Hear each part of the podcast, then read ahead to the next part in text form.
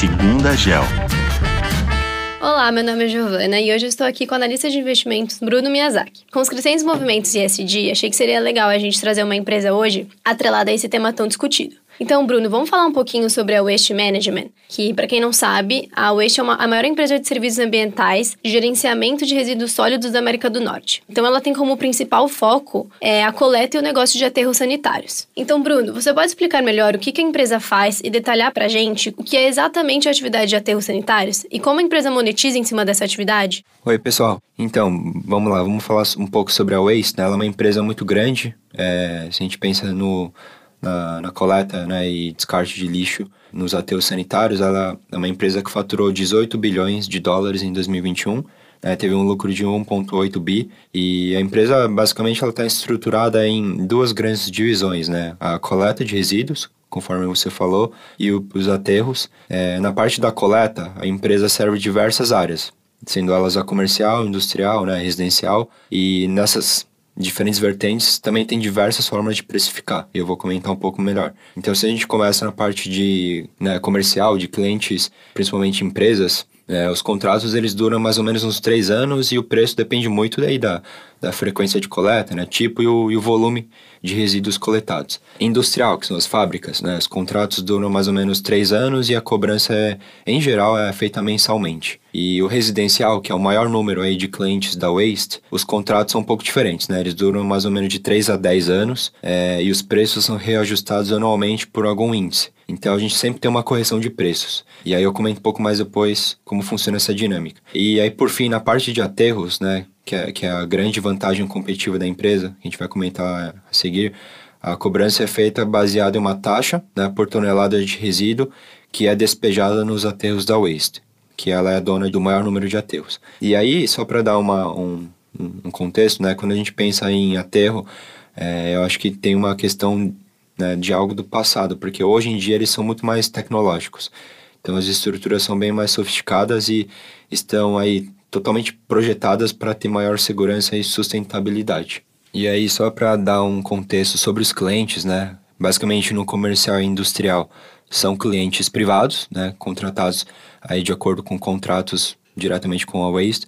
E na parte residencial, é importante dizer que tem uma relevância muito forte do governo, né? Então, os municípios, eles contratam a Waste e eles ficam por muitos anos, né? Porque nesses sistemas governamentais, existem leilões em que várias empresas submetem né, propostas de serviços e aí o grande vencedor, que acaba sendo um, um sistema de leilão, que ele ganha a exclusividade para operar no município né, ou na região ali determinada pelo governo por muitos anos. Então, no caso, só para dar um exemplo, a Waste ela realiza né, a coleta de lixo para a cidade de Jackson, que começou lá o serviço em 1985 e tem mantido esse contrato aí com a região ao longo dos últimos anos. E aí, a cada cinco anos o contrato expira, né? E por lei, a cidade é obrigada a fazer um novo sistema de leilão e, e atrai aí novos, novas propostas para decidir quem que vai ser o grande prestador pelos próximos anos. Ah, legal, Bruno. Interessante entender melhor como que funciona a dinâmica do, do descarte, né?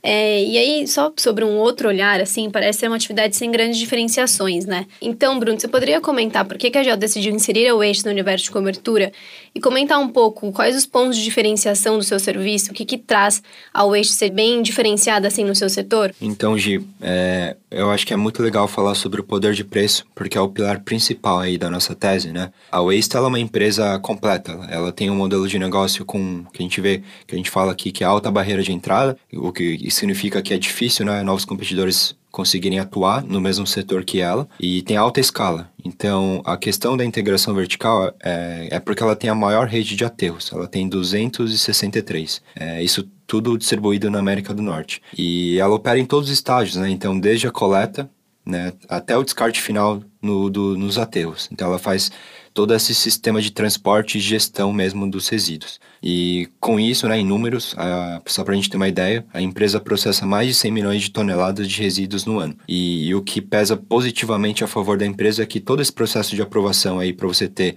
um aterro sanitário, ele é extremamente complexo e moroso, né? Pode levar aí até 10 anos para você ter aprovação dos órgãos reguladores. E aí, quando eu disse sobre a questão dos aterros mais tecnológicos, a empresa, além além de operar um sistema aí gigantesco de, de ativos, ela também tem uma geração de energia limpa, né? Então ela é, é uma empresa que ela atua muito a favor das métricas ESG. Então os gases que são gerados aí na decomposição do lixo nos aterros são utilizados né, em benefício da empresa, gerando aí biogás coletado nos, nos aterros, que é o CO2 e o metano. Então, isso faz com que a empresa consiga né, alimentar a própria frota de caminhões. Então, acho que eu não comentei no, no início, mas ela tem uma frota própria de caminhões que faz a coleta. E esses caminhões são abastecidos com gás, né, com com gás natural que é gerado nos aterros. Então, ao invés de, de usar diesel, que é um combustível mais poluente, a empresa consegue né, se retroalimentar com os próprios gases que ela gera nos aterros. E só reforçando a integração vertical, sendo mais específico, é alguns competidores, né, eles fazem também a coleta, mas eles não conseguem, né, não tem como descartar esse lixo no próprio aterro porque como a Waste ela que é a, a empresa que mais detém ativos, é, muitos competidores acabam coletando, mas pagando aí para a Waste para poder usar o aterro dela. Então esse é o grande diferencial, né? Enquanto algumas precisam pagar para ter acesso aos aterros, a Waste não precisa, porque ela é a própria dona. Então uma vez coletado o lixo, ela vai até o próprio aterro e despeja no próprio aterro sanitário dela. E isso cria uma, aí uma, uma questão de poder de barganha, porque ela consegue cobrar né, para aquelas clientes concorrentes que não possuem essa escala. E aí sobre a questão da tecnologia também, acho que vale mencionar, os caminhões eles são acoplados, né, eles possuem câmeras é, e aplicativos de celular com a gestão aí da empresa que consegue monitorar em tempo real as operações dos caminhões. Então, apesar de parecer algo muito simples, né, eu acho que a gente vem vendo uma transformação muito grande no setor de resíduos, que historicamente tem sido muito analógico, né, ou pelo menos a percepção que tem do setor sendo algo sem tecnologia, mas recentemente essa tendência vem se modificando e, em números, né, mais de dois terços da frota de caminhões hoje da Waste ela é movida com gás natural produzido nos próprios aterros e assim isso é uma tendência que vem crescendo cada vez mais com práticas ambientais mais sustentáveis. Ah, realmente, Bruno, acho que deu para entender melhor quais são as vantagens competitivas da Waste. É, e agora falando um pouco mais sobre o crescimento. É, você acha que com o aumento da preocupação ambiental e a crescente prática de reciclagem, isso não ia afetar o, o crescimento da Waste? Porque as pessoas não, acabam deixando né, de jogar o lixo no aterro para reciclar. É, então, você poderia comentar um pouquinho quais são as oportunidades de crescimento da Waste e o que, que aqui na GEL a gente enxerga para os próximos cinco anos? Então, Gina, a reciclagem é um ponto muito interessante. Essa pergunta é ótima, porque é uma questão mesmo de dúvidas né, que pode surgir com o modelo da Waste, mas contando um pouco do, do, do, setor de reciclagem, né, nos Estados Unidos, né, essa, essa prática de reciclagem vem crescendo. Ela era bem pequena nos últimos anos, é, mas com esse crescente aumento aí de tendências de reciclagem, é um motivo pelo qual né, a proporção de lixo nos aterros também vem ter uma certa diminuição. No entanto, a questão de receita, né, a Waste ela também faz essa gestão de lixos e faz a reciclagem também. Só que esse business ainda é muito pequeno né, em termos de receita, só 9% do total. Então a gente vê isso como uma oportunidade daqui para frente, né? Porque antigamente a empresa monetizava os materiais com base em um preço de mercado. Né? E eu, recentemente ela vem mudando essa dinâmica e ela vem cobrando não apenas pelo material, né, pelo preço do, do reciclável, mas também pelo custo de processamento e o recebimento dos materiais né, para os seus centros de reciclagem. Então hoje o, o, modelo de negócio de, de reciclagem da Waste vem se tornando mais rentável. Então a gente vê aí como uma oportunidade, porque por mais que é, os movimentos de reaproveitamento do, do resíduo é, seja crescente, a empresa está bem posicionada e pode aumentar aí a parcela de receita nos próximos anos. E por mais que os ateus sejam vistos como eventuais vilões aí do descarte, a Waze também está posicionada nessa questão mais sustentável e movimentos de ESG. Então acho que esse é o primeiro ponto do crescimento. E aí o segundo ponto que eu queria comentar é ponto de vista mais geral, né? Então, conforme eu falei, apesar do, do percentual de resíduos enviados aos ateus ter diminuído no setor como um todo, é importante dizer que, assim, que tais números impactaram especificamente a waste, só que impactaram de forma positiva, porque os aterros vêm recebendo cada vez mais é, resíduos, né?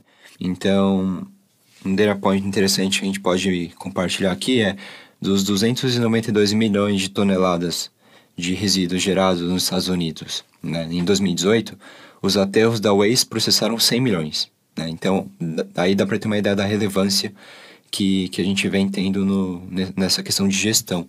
Então, assim, um movimento interessante que a gente vem no, nos últimos anos é a quantidade de plásticos, né, embalagens descartáveis e resíduos gerados aí por cada pessoa vem aumentando. Com mais aí com a pandemia de, de Covid-19, a gente teve uma maior preocupação com a higiene, né? Então, é, isso acaba gerando mais resíduos, né, mais descarte de embalagens, principalmente nos hospitais.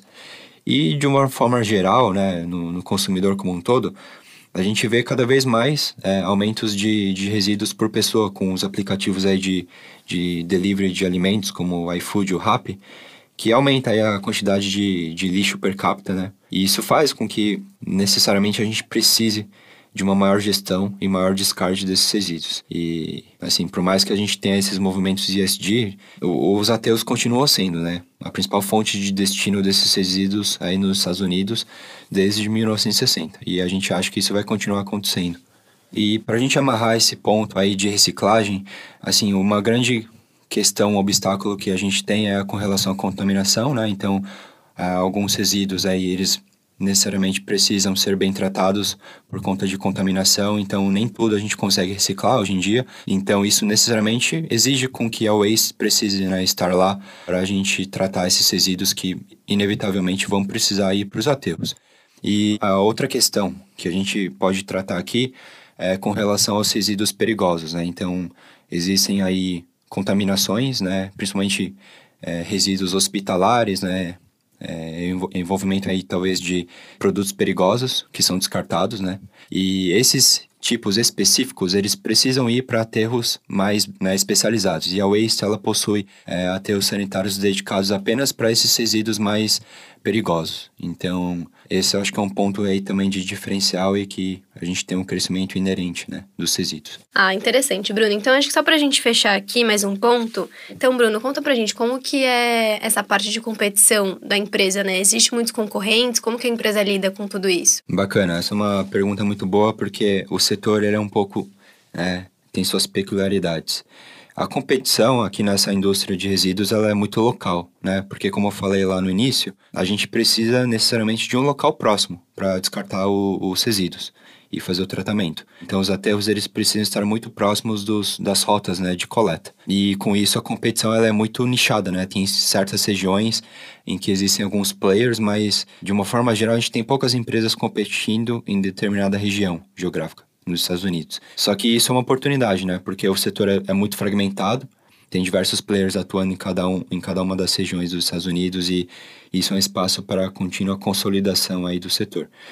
E além disso, cerca de um terço aí do mercado é preenchido por empresas municipais, então ainda tem muitas pequenas empresas atuando, e 20% por empresas privadas, né, que são bem específicas. E, e, é por isso que existe aí uma, uma contínua tendência de compra e venda de empresas no setor. Então a Waze em específico, ela tem sido muito ativa nessa questão aí de, de compra de empresas, que a gente chama aqui de M&A, que é fusões e aquisições. E, e aí nos últimos anos, aí de 2017 até 2019, para a gente pegar alguns anos em específico, a empresa fez 74 aquisições. Então isso aí é uma tendência que vem se consolidando e, e todo ano a gente vê é, aquisições, não só da Waste, mas dos competidores também. Ah, Bruno, muito legal. Muito obrigada pelo bate-papo. É, espero que, você, que todo mundo tenha gostado, porque eu adorei aqui saber um pouco mais sobre essa empresa. E esse foi mais um Segunda Gel. Não esqueçam de seguir a gente no Spotify para conferir nossos próximos conteúdos. Até a próxima.